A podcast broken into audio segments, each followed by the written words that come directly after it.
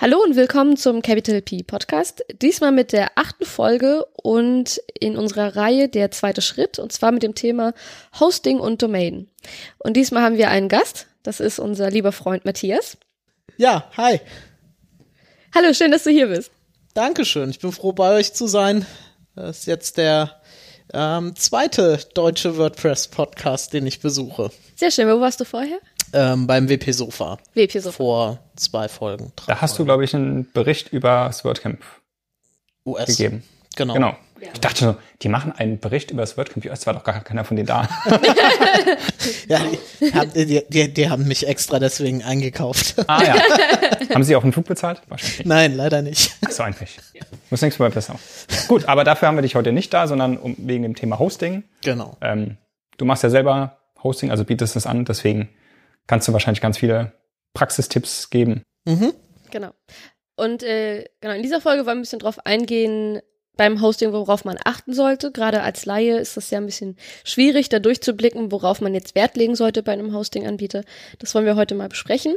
Zuerst fangen wir aber mit dem Thema Domains an. Magst du vielleicht noch mal kurz sagen, was du in der WordPress-Community machst? Wir kennen uns ja über die Community. Mhm. Und magst du vielleicht noch mal kurz sagen, was du da so veranstaltest? Ja, sehr gerne. Also ich bin ähm, in die WordPress-Community irgendwie so ein bisschen wie die Jungfrau zum Kinde gekommen. Ähm, das war so vor, vor zwei Jahren ungefähr, saß ich irgendwie mal wieder im Zug und lese so bei Heise, in Frankfurt trifft sich die WordPress-Community und dachte so, wie, was WordPress-Community? Da gibt's eine Community zu? Das war für mich halt immer ein cooles Open Source Tool, was ich irgendwie auch seit 2007 oder 2008 einsetze und da immer mit zu tun hatte, aber mir war einfach nicht bekannt, äh, dass es da eine Community gibt. Und habe mir das angeguckt und habe mir ein Ticket gekauft und war dann in Frankfurt und ja, dann war es irgendwie um mich geschehen, würde ich fast sagen. Also seitdem ich weiß gar nicht, ich glaube in den letzten zwei Jahren irgendwie 50 Meetups besucht, fast 20 WordCamps oder so, organisiere mittlerweile WordCamps mit und habe mich da voll reingefunden und großen Spaß dran, mich mit dem Thema und den, den Leuten zu umgeben. Ja, das kann ich bestätigen. Wir haben schon einige WordCamps zusammen besucht. Oh ja. Ja. Das werden wir jetzt nicht vertiefen. genau, dann äh, würde ich sagen, wir fangen mal mit dem allerersten Punkt an, den Domains vielleicht, bevor wir zum Hosting kommen. Und zwar, worauf man achten sollte, wenn man sich eine Domain sichert. Genau. Also bei Domains ist immer die Frage zum einen, welchen Namen verwendet man für die Domain und dann auch welche Top-Level-Domain. Diese Top-Level-Domain ist immer das hinter dem Punkt, also das .de oder .com oder .net. Und man sollte sich immer über beide Sachen Gedanken machen. Im deutschsprachigen Raum bietet es sich absolut an, de zu nehmen. Beim deutschsprachigen Raum ist vielleicht ein bisschen zu kurz gegriffen. Man kann natürlich auch in der Schweiz einen deutschsprachigen Blog haben, da hat man .ch oder in Österreich hat man .at. Also oft sind diese Domains eher auf Länder bezogen. .com ist nicht USA. Das war aus den Urzeiten, da hieß es einfach Commercial. Da gab es halt noch .org für Organisationen, für gemeinnützige Vereine oder ähnliches. Dann gab es .edu für Education, .gov für Government. Aber die .com-Domain ist so quasi die Standarddomain im Internet, vor allem auch für amerikanische Seiten, wird aber auch ganz gerne von deutschen Firmen noch zusätzlich genutzt, auch gerade wenn man zweisprachige Seiten hat. Genau, und da vielleicht auch ein Hinweis. Ähm, man sollte vielleicht auch schauen, dass man sich nicht nur die eine Schreibweise sichert, sondern zum Beispiel auch mit Bindestrich die Schreibweise und vor allem, dass man auch bedenkt, dass auf den Social-Media-Kanälen man sich diesen Namen auch sichern sollte, beziehungsweise mal prüfen, ob da jemand vielleicht unter diesem Namen schon sehr aktiv ist, weil dann könnte man überlegen, sich einen anderen Namen zu suchen, um die Verwechslung zu reduzieren, also dass es keine Verwechslungsgefahr gibt. Aber auch, äh, dass angenommen, ich bin jetzt mit einem Blog sehr erfolgreich und sage, ähm, ach, ich mache kein Instagram oder ich mache kein Twitter oder so, ist das vielleicht eine gute Idee, sich trotzdem den Namen dort zu sichern, nicht, dass dann später jemand, wenn es gut läuft, auf die Idee kommt, den Traffic abzugreifen und das einfach für sich zu sichern. Zumindest ist das, finde ich, immer mein Tipp, den ich Leuten immer gebe, wenn sie sich überlegen, welche Domain sie sich sichern möchten. Also wir hatten das ja auch mit dem Capital P Podcast, also capital-p.de war unsere Wunschdomain. Ich habe bei der Recherche nicht mitbekommen, dass es einen japanischen Podcast gibt, der auch Capital P heißt. Ähm, die haben aber auch nicht den Capital P Twitter-Account. Ich weiß gar nicht genau, wer dem gehört. Also da muss man, muss man einfach immer gucken, sind diese, diese anderen Kanäle auch noch da? Ja. Und was wir in der letzten Folge auch angesprochen haben, ist der Name nicht zu lang für diese Kanäle. Weil sonst Ja. braucht man sowieso was anderes. Also ich glaube, Twitter hat eine maximale Länge von 16 Zeichen oder so. Und ja. da muss man halt auch einfach gucken, ob das verfügbar ist. Und ganz wichtig, was man beachten muss, sind Markenrechte. Also man äh, sollte da vorher recherchieren, darf ich den Namen überhaupt machen? Zum Beispiel, wenn ich, äh, also mein Blog ist ja ein WordPress-Blog. Ich darf aber nicht die Domain WordPress1x1.de verwenden, weil das ein Markenrecht ist. Ich darf aber durchaus WP einmal eins verwenden. Ähm, da muss man einfach vorher darauf achten, dass man keine Markenrechte verletzt. Und wenn man sich da nicht sicher ist, im Zweifel lieber nochmal einen Anwalt fragen, ja. dass man da keinen Ärger kriegt. Also da hat auch jede Marke so eine eigene Richtlinie, wie man die denn schützt. Ja. Also WordPress erlaubt zum Beispiel, dass man Subdomains mit WordPress verwendet. Hm. Also wir können zum Beispiel WordPress.capital P.de machen. Ah, okay. Ich Brauchen wir jetzt nicht unbedingt, ja. aber man darf es eben nicht als, als Hauptteil der Domain nehmen. Als Subdomain ist es oft erlaubt, aber eben nicht als Hauptteil. Ja, als Beitragstitel darf man es auch nehmen. Also man darf durchaus ja, Beiträge schreiben, die an WordPress, über WordPress schreiben. Man darf doch so den, diese Unterzeile verwenden. Man darf sich auch irgendwie durchaus auch irgendwas mit WordPress nennen. Mhm. Wichtig Aber natürlich, das P wird immer groß geschrieben, deswegen Capital P. Genau. Es gibt bei WordPress.org auch einen äh, schönen Beitrag, in dem ziemlich genau genannt und erklärt ja. ist, wie und in welchem Zusammenhang welche Begrifflichkeiten verwendet werden dürfen. Ja. ich glaube, das findet man auf WordPress.org ganz unten im Footer About und da gibt es dann etwas über License oder sonstige Sachen oder Trademark. Ja. Also dann muss man drauf achten. Und wie gesagt, da gibt's halt bei vielen verschiedenen Firmen verschiedene Voraussetzungen. Mhm. Ja. Vielleicht noch ein, ein Tipp zum Thema Domains. Es gibt ja neben diesen klassischen Domains auch noch so sehr spezielle Domains. Also es gibt zum Beispiel eine .berlin-Domain oder es gibt irgendwie eine .experts oder sonstige Sachen. Da muss man halt immer aufpassen, ob das für den Einzelnen Sinn macht, weil ganz oft ist es so, dass dann die Nutzer dann noch ein .de oder .com hinten dranhängen, hm. weil die diese Domains noch nicht gewohnt sind. Also wenn wir irgendwie irgendwie podcast.berlin heißen, dann würden die podcast.berlin.de eintippen hm. und würden dann natürlich nicht uns finden, sondern wir würden auf die berlin.de Seite kommen und würden dann da angezeigt bekommen, äh, nee, Podcast ja. gibt's bei uns nicht. Also SEOs lieben ja diese besonderen Domains, also gerade Punkt Berlin kann man natürlich aus SEO-Sicht sehr gut nutzen. Ich würde aber auch sagen, wenn man eine Zielgruppe für die Webseite hat, die nicht sehr tech-affin ist, also nicht, also zum Beispiel das noch gar nicht weiß, dass es solche Domains gibt, würde ich es nicht verwenden. Es gibt aber zum Beispiel einen sehr schönen Blog, das ist der hoster.wtf. Da geht es speziell um Hosting-Anbieter. Das richtet sich auch an eher eine technische Zielgruppe, hat natürlich auch einen gewissen Witz mit der Domain. Da kann man das schon mal machen, aber man sollte immer darauf achten, dass die Zielgruppe ähm, tech-affin ist, um das zu verstehen und richtig zu nutzen. Also man kann es durchaus als zwei Domain verwenden, die dann weiterleitet. Also zum Beispiel die Hoster WTF könnte man sagen, die Hauptdomain wäre hoster-wtf.de und mhm. hoster.wtf ah, ja. würde dahin umleiten. Ja. Das könnte man machen man muss halt immer überlegen, ob das ähm, für die eigene Zielgruppe funktioniert. Mhm. Sehr zielgruppenabhängig. Genau. Ja. Und gerade bei den Domains, die mehr als drei Zeichen am Ende haben, kann es sogar manchmal Probleme geben, wenn man sich damit irgendwo registriert. Weil dann vielleicht die Anmeldemaske sagt, nee, Domains dürfen maximal zwei- oder dreistellige Top-Level-Domain-Endungen haben. Deine kann nicht gültig sein. Wenn man da Punkt Berlin hat, hat man vielleicht Pech. Ja. Das passiert jetzt nicht so oft, aber man muss sich eben darüber im Klaren sein, dass man vielleicht so eine Alternative noch mit einer klassischen Endung haben sollte. Auch zum Thema Umlaut, das funktioniert mittlerweile auch ganz mhm. gut. Also ich habe eine Website jetzt schon mal aufgesetzt mit einem Umlaut, hat ganz gut hingehauen. Ich finde es manchmal schwierig, wenn die in einer E-Mail dann vorkommen und die E-Mail das nicht übersetzen kann, weil man hat ja diesen, wie nennt sich das HTML? Text? Nee, diese Schreibweise für den Umlaut. Technisch gesehen das heißt. Das nennt sich da Punycode. Das fängt dann genau. an mit xn minus und dann. Genau. Also das ist dann eigentlich die Domain ja. und die meisten wandeln das um, aber es gibt auch schon mal E-Mail-Bestätigungszeit, äh, Templates oder so, die das halt nicht können und dann hat man diesen blöden Code da drin, aber es funktioniert technisch ganz ja, gut. Ja, technisch funktioniert, sieht nur hässlich aus. Ja, vielleicht kann aber Matthias noch was dazu sagen. Ja, also was, was ich da immer empfehle, was sich auch anbietet, ist zu gucken, dass man eine Domain entsprechend mit Umlaut bekommt und ohne Umlaut, also mit UE, AE mhm. oder OE ähm, und für die E-Mail-Kommunikation dann tatsächlich die Domain ohne Umlaut verwendet und mhm. die mit Umlaut einfach weiterleitet auf die ohne Umlaut.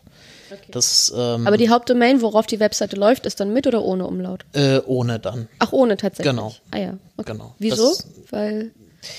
Ich sag mal, es ist, ähm, es, es ist auch wieder ein Stück weit zielgruppenabhängig, aber gerade bei Nutzern, die auch schon länger im, im Internet unterwegs sind, ähm, für die ist es immer noch fremd, Umlaute hm. ähm, zu benutzen.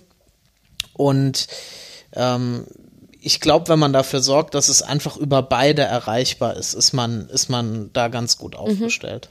Interessanterweise haben auch große Seiten oder große Marken, die eigentlich einen Umlaut im Namen haben, verwenden explizit die ausgeschriebenen, also OE und UE oder sonstiges. Mhm. Also ganz äh, bekanntes Beispiel war früher das örtliche, weil zu der Zeit gab es noch keine Umlaut-Domains und die haben dann irgend so eine Werbekampagne gemacht. Gib mir ein Ö und dann alle OE und so. Okay, das örtliche schreibt man im Internet mit OE, ja. äh, wohingegen jetzt glaube ich Flüge.de das gemacht hatte, weil jetzt geht's ja, aber die haben irgendwie so eine Werbekampagne, habe ich jetzt gesehen, da sagen sie dann Fluege.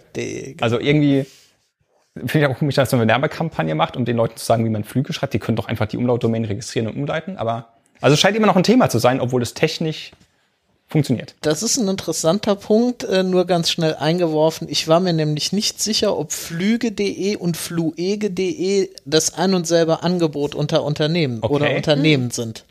Ja, aber das da könnte man jetzt mit Markenrecht wahrscheinlich kommen. Ja. ja. deswegen immer gut, wenn man beides äh, registriert, um das einfach dann zu vermeiden. Ja. Gut, dann würden wir zum Thema Hosting kommen. Da vielleicht noch mal ganz kurz zur Klarstellung, dass es äh, WordPress.com und WordPress.org gibt und äh, dass wir da jetzt momentan über WordPress.org sprechen, wenn wir vom Hosting sprechen. Dazu haben wir auch schon eine Folge. Das ist die Folge. Oh, jetzt hast du mich vielleicht zwei, Jetzt ich dich verlischt. Also wir haben eine drei. Folge, wo wir ähm, die Unterschied zwischen .com und .org erklären. Wir reden jetzt über .org. Ähm, und jetzt haben wir einen Experten dafür hier, was wir bei ähm, beim Hosting beachten sollten, wenn wir uns eine aussuchen wollen. Es war übrigens Folge 4. Matthias hat gerade mal nachgeguckt. Ganz diskret mal. Ganz diskret. ja. Genau. Also ich kann dir noch mal kurz zusammenfassen, was der Unterschied zwischen .com und .org ist. Bei WordPress.com handelt es sich um ein Software as a Service. Das heißt, man hat so wie bei Facebook oder wie bei YouTube oder anderen Portalen eine eigene Seite. Da kann man sich einfach registrieren, da hat man eine Seite und da kann man bloggen. Und das ganze Hosting macht WordPress.com. Das heißt, dann muss man sich nicht einen eigenen Server irgendwo holen und eine eigene Domain registrieren. Das kann man zwar zusätzlich machen, muss man aber nicht. Und wenn man eben die .org-Variante nimmt, also wo man sich die Software selbst runterlädt, muss man die eben hosten und dafür braucht man dann einen Hoster. Genau zum Thema Hosting, vielleicht worauf ich so achte, so als äh, Semi-Laie vielleicht. Äh, also mir persönlich ist ja immer ein SSL-Zertifikat wichtig und eine PHP-Version. Ähm, magst du vielleicht dazu uns ein bisschen was erklären? Was die Punkte sind und äh, was vielleicht die Unterschiede zwischen den einzelnen Hostern sind? Gerne, also fangen wir vielleicht mal mit, mit SSL an. Ähm, es ist ja mittlerweile so, dass ähm, SSL verschiedene Faktoren erfüllt. Zum einen sorgt es natürlich dafür, dass eine Verbindung zu einer Website, die ich aufrufe als Nutzer, und ähm, die Übertragung von Daten, die ich eingebe zum Website-Betreiber, entsprechend ähm, verschlüsselt passiert durch diese ähm, Zertifikate. Ähm, darauf sollte man auf jeden Fall achten. Ein weiterer Punkt ist, dass natürlich Google mittlerweile auch äh, ähm, offiziell angegeben hat, dass ähm, HTTPS bzw. SSL ein äh, Ranking-Faktor ist. Also das Ganze ähm, dann berücksichtigt wird bei der, bei der äh, Einkategorisierung und bei der Indexierung von, von Webseiten. Und zum anderen sorgt natürlich ein SSL-Zertifikat immer auch für Vertrauen. Mhm. Es gibt also verschiedene Arten von SSL-Zertifikaten. Ähm, es gibt sogenannte Domain-validierte Zertifikate. Das äh, ganz bekannt ist da mittlerweile Let's Encrypt zum Beispiel, was sehr viele ähm, Hoster ihren Kunden anbieten. Das ist ein super System, ähm, was sich mit Sicherheit in den nächsten Monaten und Jahren auch immer weiter durchsetzen wird. Bei einem domain-validierten Zertifikat wird im Prinzip zur Ausstellung dieses Zertifikates geprüft, ist der anfragende Eigentümer dieser Domain. Es wird nicht geprüft, ist das Unternehmen dahinter das, als dass es sich ausgibt oder ist der Betreiber der, als der es sich ausgibt. Das passiert bei einem sogenannten benutzervalidierten ähm, Zertifikat oder unternehmensvalidierten äh, äh, Zertifikat. Die sind in der Regel teurer und die sind aktuell ähm, nur über, über Hoster beziehungsweise Zertifizierungsstellen entsprechend äh, zu beziehen. Das bietet also Let's Encrypt noch nicht mhm. an. Das heißt, ein Let's Encrypt-Zertifikat ist aber für einen Blogger oder für jemanden, der eine Unternehmensseite oder einen Online-Shop hat. Würdest du das empfehlen oder? Ja, also grundsätzlich ist das in, in sehr vielen Anwendungsfällen ausreichend. Ähm, wenn es jetzt aber darum geht, dass ich, also zum Beispiel bei einem Online-Shop würde ich mir überlegen, wenn ich jetzt ähm, als, als Unternehmen auftrete, dann könnte ich mit einem benutzervalidierten Zertifikat halt eben zeigen, ich bin wirklich das Unternehmen, als dass ich mich ausgebe. Das sorgt natürlich im besonderen Maße nochmal für Vertrauen. Sieht denn der Nutzer das? Also der, der Nutzer, der die Website aufruft, sieht er da einen Unterschied zwischen den beiden? Genau. Also ich meine, er sieht da keinen. Er sieht keinen? Also er sieht, glaube ich, bei beiden nur das grüne Schloss. Ich glaube nur bei der dritten. Ja, aber er kann sich das Zertifikat anzeigen lassen. Ja, Ne? Und dann steht entsprechend okay. drin, ob es, ob es Domain- oder organisationsvalidiert ist. Aber dann müsste der Nutzer auch wissen, dass es, dass es dann Unterschied Genau, ja. genau. Aber es gibt ja noch eine dritte Variante, da sieht man ja einen Unterschied. Die, die erweiterten validierten Zertifikate, das sind die, die in den Browsern dann meistens komplett äh, äh grün angezeigt werden. Ähm, die sind allerdings vom, vom, ähm, vom Ausstellungsablauf her recht umfangreich. Also das ist nicht mal so eben in, in, ein, zwei Tagen erledigt, bis eine solche Zertifizierung da ist. Und die sind halt auch relativ kostenintensiv. Also die fangen irgendwo, ich sag jetzt mal im Schnitt so bei 250, 300 Euro im Jahr an. Und äh, das ist etwas, was ich, äh, sage ich mal jetzt, äh, wirklich größere Unternehmen in aller Regel leisten. Also hm. ich habe selten den Fall, dass da äh, dass da jetzt gerade Einsteiger, die sich irgendwie mit einem Shop gründen, beispielsweise zu solchen Zertifikaten greifen. Ja, selbst große Seiten, ich weiß jetzt gar nicht, wer es ist, aber irgendwie Google, Facebook, Apple, irgendwer hat das nicht, was mich anfangs auch etwas irritiert hat, aber ja. die sagen halt auch, man muss halt nicht unbedingt dieses Zertifikat haben, um Vertrauen zu schaffen. Gerade bei Banken oder so ist es wichtig, also gerade wenn man irgendwie so Phishing-Angriffe hat, dann sagen sie immer, achtet darauf, dass da wirklich Deutsche Bank AG steht oder was auch immer, weil nur dann wissen sie eben, dass es wirklich das Zertifikat ist. Und wie gesagt, die meisten normalen Webseitenbetreiber, selbst wenn sie Shops betreiben, da reicht halt ein Let's Encrypt-Zertifikat aus, was halt meistens kostenlos ist. Und es geht halt primär um die Verschlüsselung der Daten und nicht unbedingt um diese Verifizierung, dass derjenige wirklich der ist, der vorgibt zu sein. Aber diese SSL-Zertifikate über zum Beispiel letzten Script würden wir auf jeden Fall empfehlen. Denn zum Beispiel auch wenn man das, ich glaube in Google Chrome ist das, wenn man das aufruft, ähm, ist es mittlerweile sogar, dass da auch steht, unsichere Seite, sobald da zum Beispiel ein Kontaktformular drauf ist oder so. Da muss man es immer bestätigen, dass man auf die unsichere Seite möchte. Ähm, das kann natürlich auch viele Leute davon abhalten, die Seite dann zu besuchen. Also gerade Firefox macht es auch bei ähm, Anmeldeformularen. Also wenn man sich ins WordPress Backend anmeldet und man hat nicht verschlüsselt, dann steht auch so eine Warnung unten drunter, Achtung, du meldest dich gerade irgendwo mit einem Passwort an über eine unsichere Verbindung. Also sollte man eigentlich tun. Und vor allem kann es auch sein, dass es rechtlich notwendig ist, gerade wenn man irgendwie ähm, ein Unternehmen ist und ein Formular hat. Schon alleine da muss man eigentlich übertragen, verschlüsselt. Genau, also kurz gefasst, SSL ist wichtig. Da die Frage, bietet das jedes ähm, Hosting-Paket an, das SSL, oder worauf sollte man da jetzt, was sind die Unterschiede, wenn man sich jetzt ein Hosting-Paket besorgt? Also grundsätzlich äh, spricht im Jahre 2018 nichts mehr dafür, als Hoster kein SSL anzubieten. Es sei denn, es ist eine kaufmännische Entscheidung. Es gibt ja häufig bei den äh, großen Providern im Markt solche Angebote, Webvisitenkarte oder XS-Paket oder wie auch immer, die dann irgendwie 90 Cent bis 1,80 Euro im Monat kosten. Die bieten das häufig nicht an. Ähm, Allerdings ist mir jetzt kein Provider bekannt, der nicht in irgendeinem Tarif zumindest eine Unterstützung für mhm. SSL-Zertifikate anbietet. Let's Encrypt selbst wird von immer mehr Providern, von immer mehr Hostern angeboten, aber leider Gottes noch längst nicht bei allen und da ist noch eine Menge Bedarf. Ich würde wenn ich heute einen ähm, Hoster wählen würde oder mit dem Gedanken spielen würde, ähm, mein, mein, mich, mich hosting-technisch zu verändern, zu einem anderen Anbieter zu gehen, dann würde ich persönlich auf jeden Fall darauf achten, dass er Let's Encrypt-Zertifikate anbietet. Oder eben andere, die mit im Paket sind. Genau.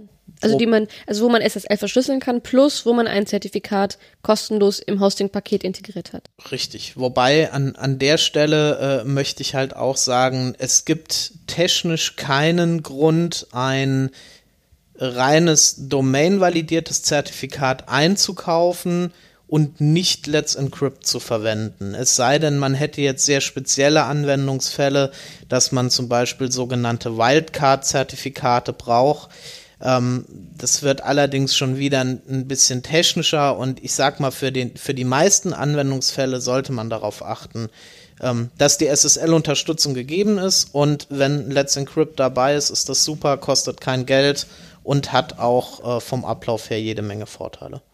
Dann ein weiterer Punkt für mich wäre die PHP-Version, die unterstützt mhm. wird auf dem Servern. Ähm, da würde ich jetzt einfach mal an den PHP-Entwickler abgeben. Bernhard, erzähl uns ja. doch mal was dazu. Also grundsätzlich kann man natürlich sagen, je neuer, desto besser.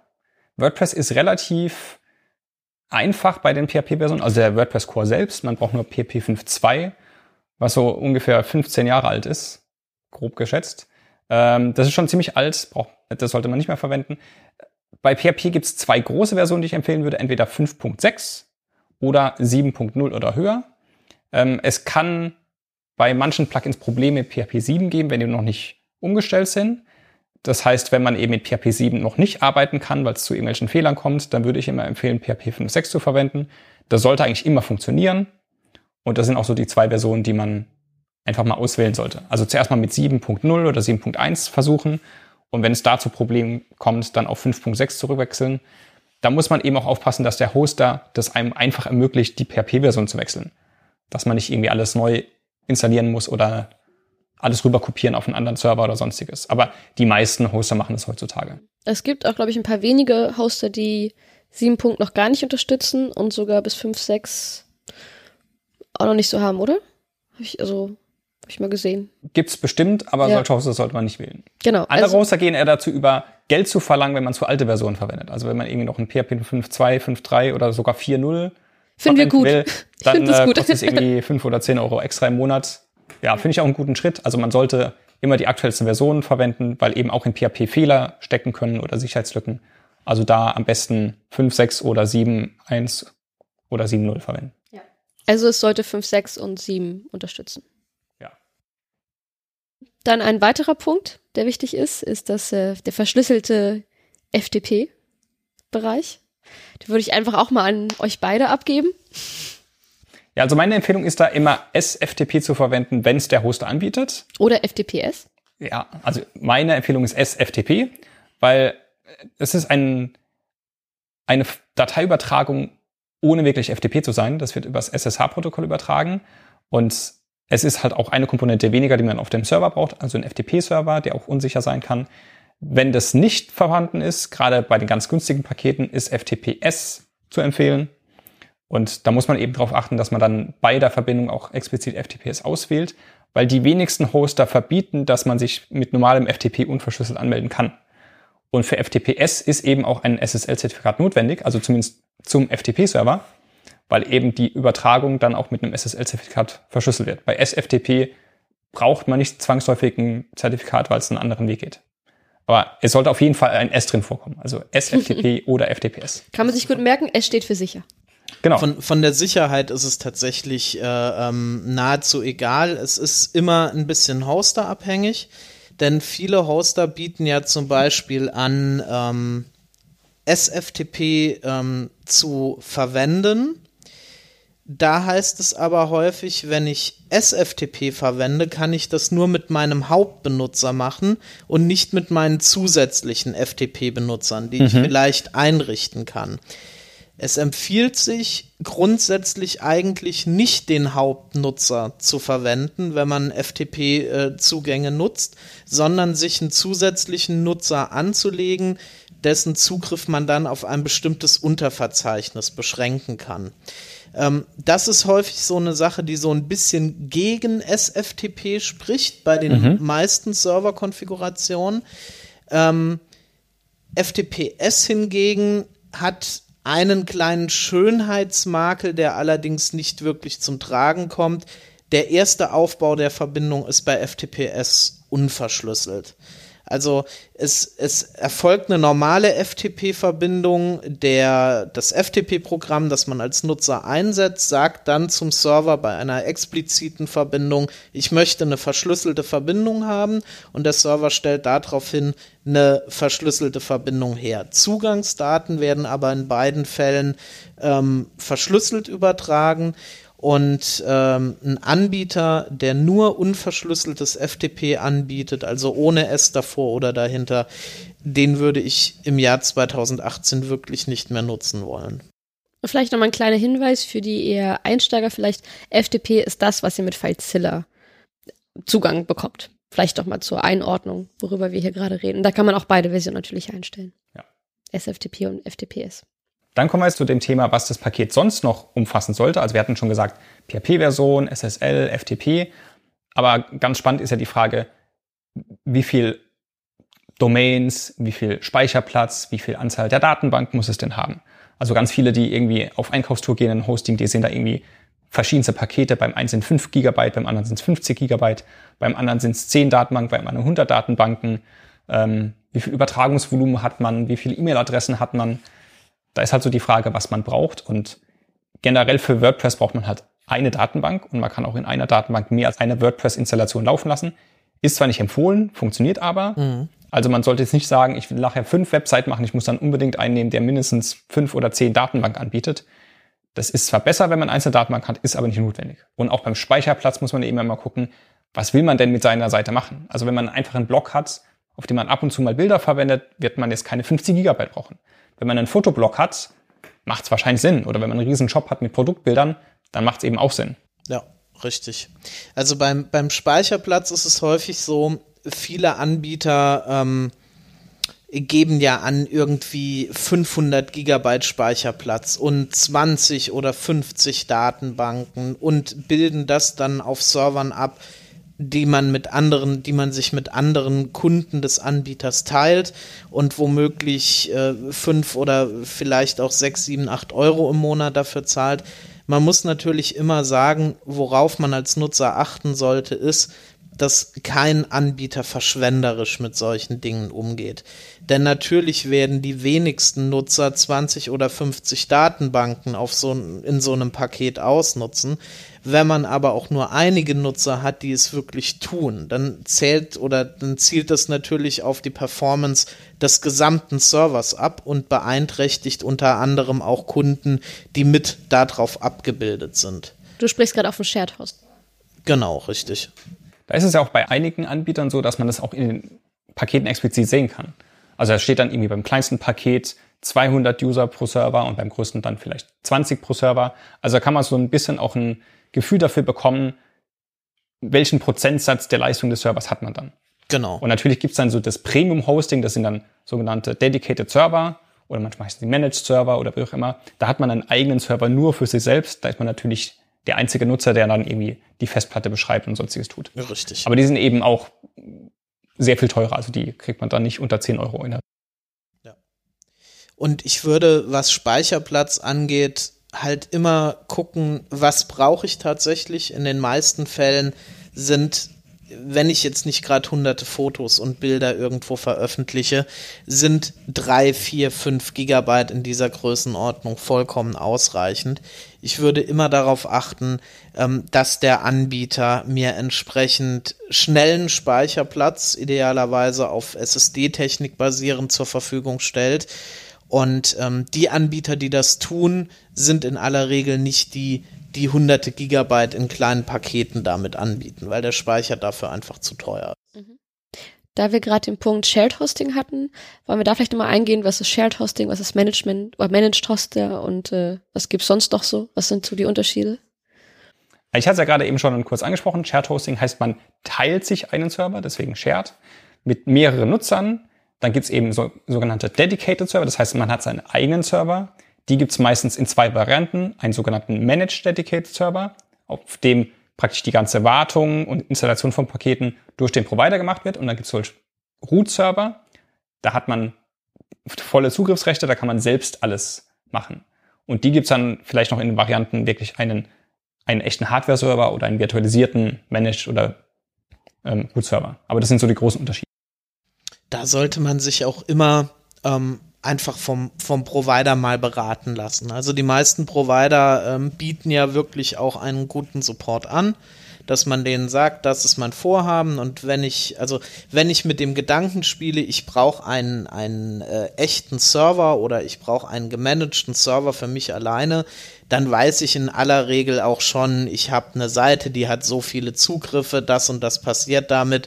Also kaum jemand startet direkt bei einer neuen Seite auf einem eigenen Server. Und ähm, ganz generell würde ich an der Stelle auch immer meinen Provider, zu dem ich beabsichtige hinzugehen, fragen, ob er mir einen Test-Account zur Verfügung stellt, dass ich mich einfach mal umgucken kann, komme ich damit zurecht mit den Verwaltungsoberflächen und äh, die meisten Provider tun das völlig anstandslos für sieben oder 14 Tage oder wie auch immer. Also das bietet sich auf jeden Fall an. Welche Version von Server würdest du jemandem empfehlen, der einfach mal mit einem Blog oder mit einer Unternehmenswebseite oder auch von mir Online-Shop starten möchte? Also Shared Hoster, Managed Server. Welche also, Form sollte man da einfach nehmen?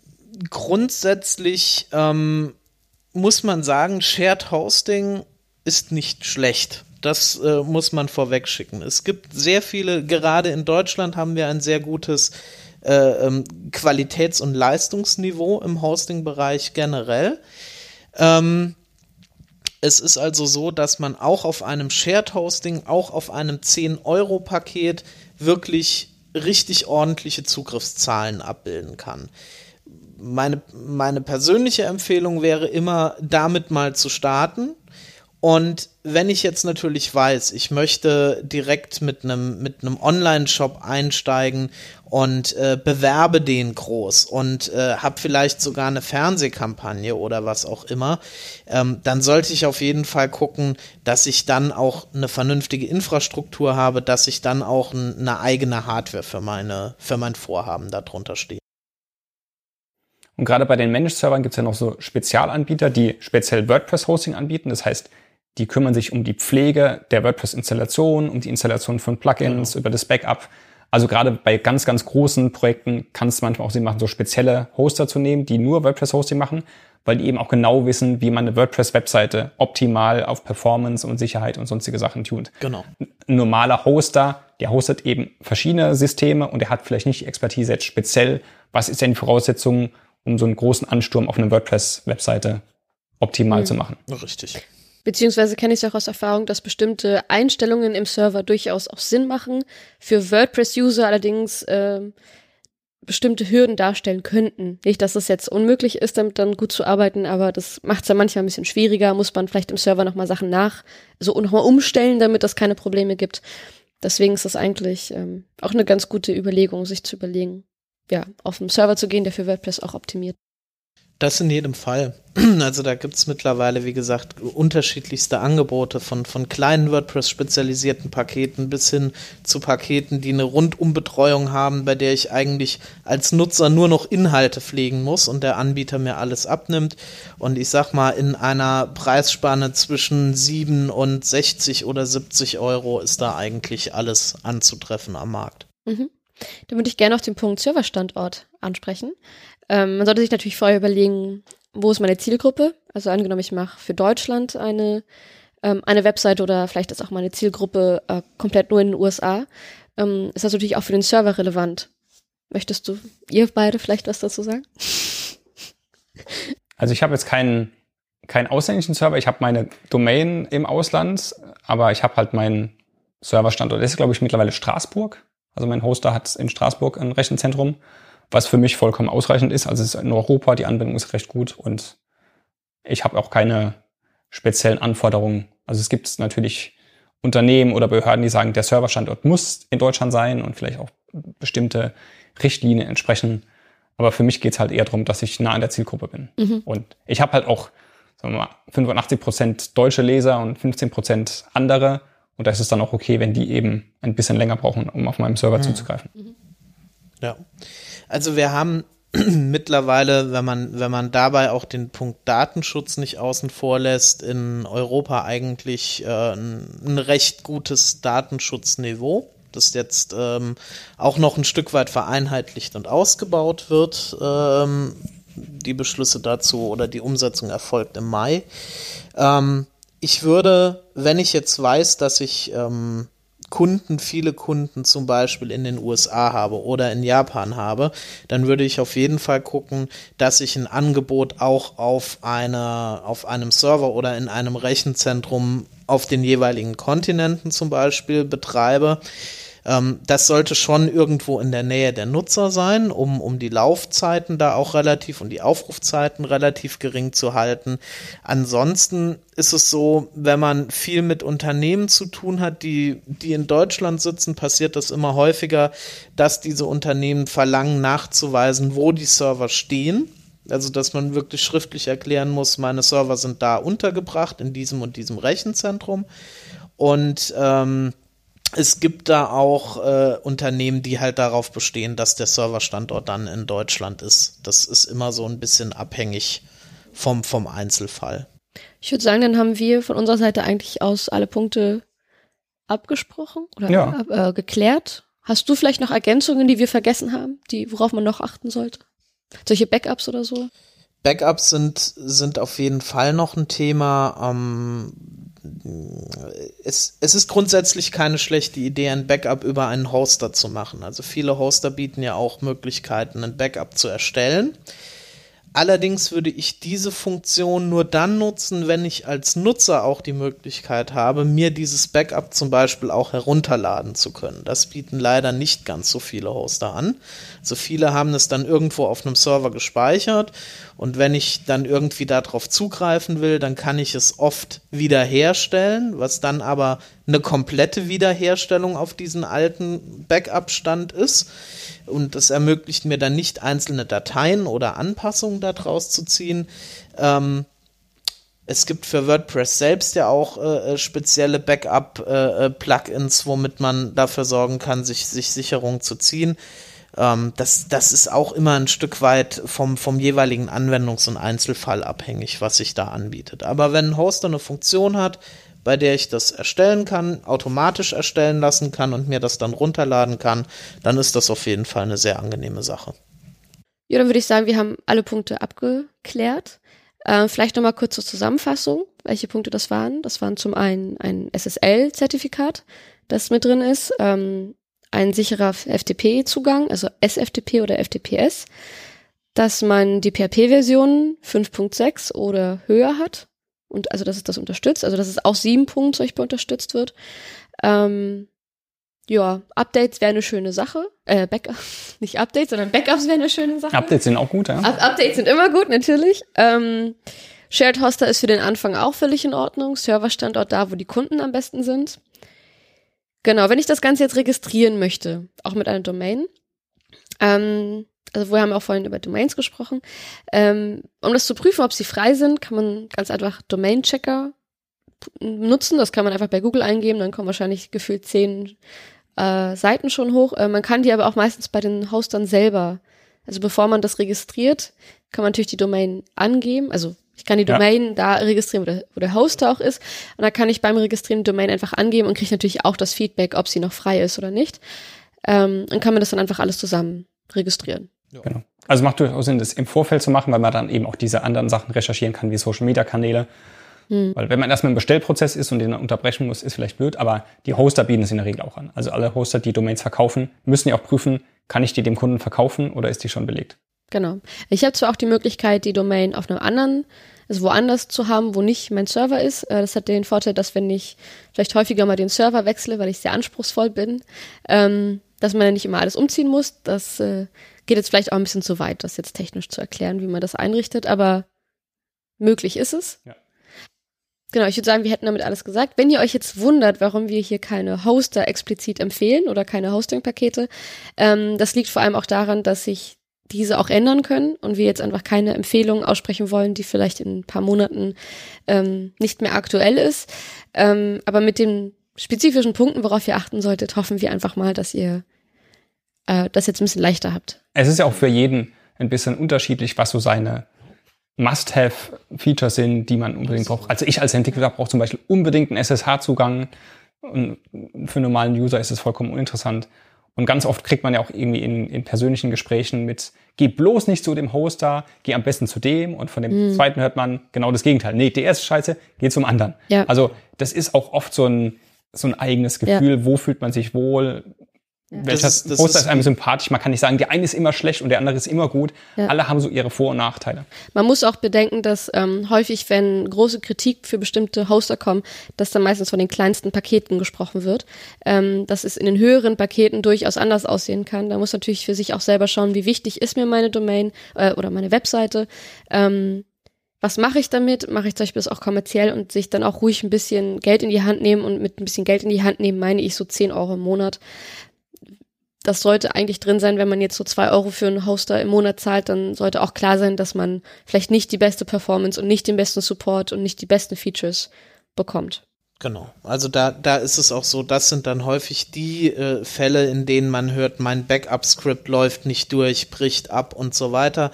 Ähm, da muss ich halt auch sagen, jeder Provider schafft es, eine solide Basis bereitzustellen und es sind immer sehr persönliche Erfahrungen, die die Menschen schildern. Das ist wie beim Mobilfunk zum Beispiel oder bei Internetanbietern. Niemand, also man hört über alle Anbieter Schauder-Stories.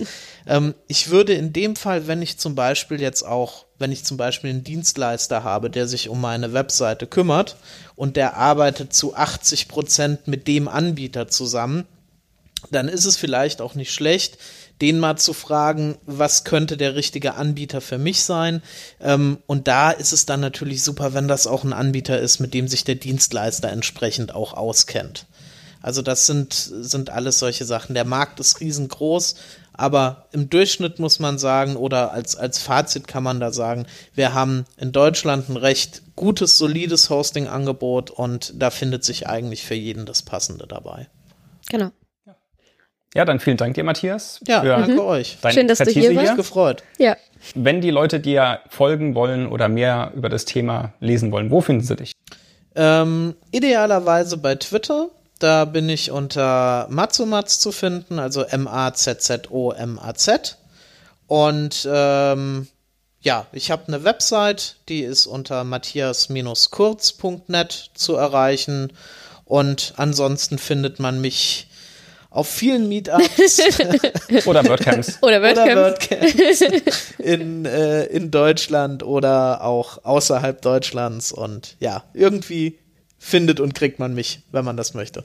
Ja, ja, super, dass du hier warst. Genau. Sehr lehrreiche Folge, würde ich sagen. Ja. Und äh, dann machen wir uns mal auf zum Meetup in Berlin. So ist es. Ja. Bis zur nächsten Podcast-Folge. Ciao, ciao. Tschüss. Tschüss.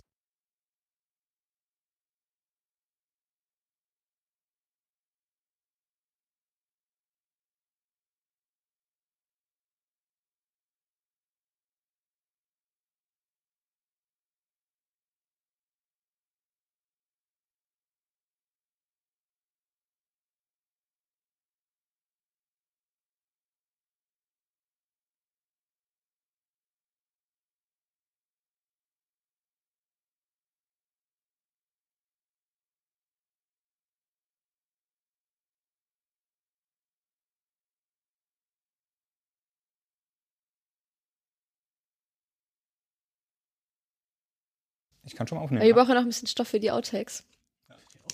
Weil wir haben auch fest, wir haben auch festgestellt. Hast du was zu? Kuli-Klackern ist blöd und mit Papierrascheln ist auch blöd. Ja, deswegen reißt er mir aber das äh, Papier weg. Und wir haben auch festgestellt, wir brauchen so ein bisschen, um warm zu werden, damit sich das nicht total dämlich anhört, wenn wir anfangen. Ne? Wie bei der letzten Folge, wo wir ein bisschen was schneiden mussten mit dem Anfang.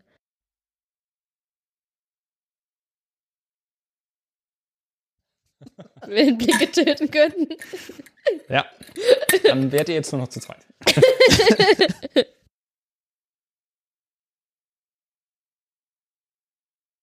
Nein? Okay, dann sagen wir einfach, äh, wie heißt denn unsere Folge? Hosting und Domain? Hosting und Domain, glaube ich. Oder? Nee, Domain und Hosting dann. Aber wie heißt sie im.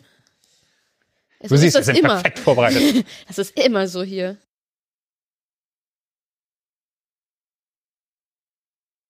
Mache ich die Vorstellung? Die Vorstellung? Ah, weh, du lachst. Du meinst die Eröffnung? Aha. Ich lach da nicht.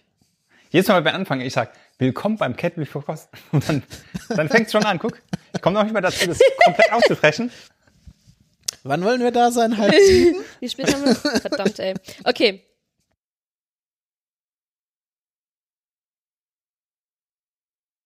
Ähm, ja.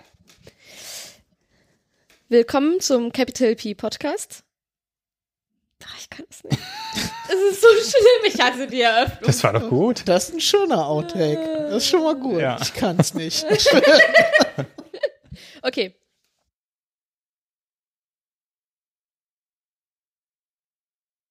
Hosting und Domain.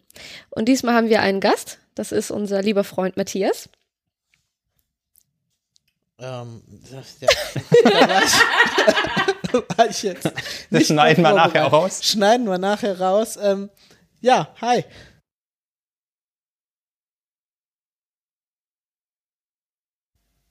Ja, ich hatte es ja eben schon angesprochen. Also Shared Hosting heißt.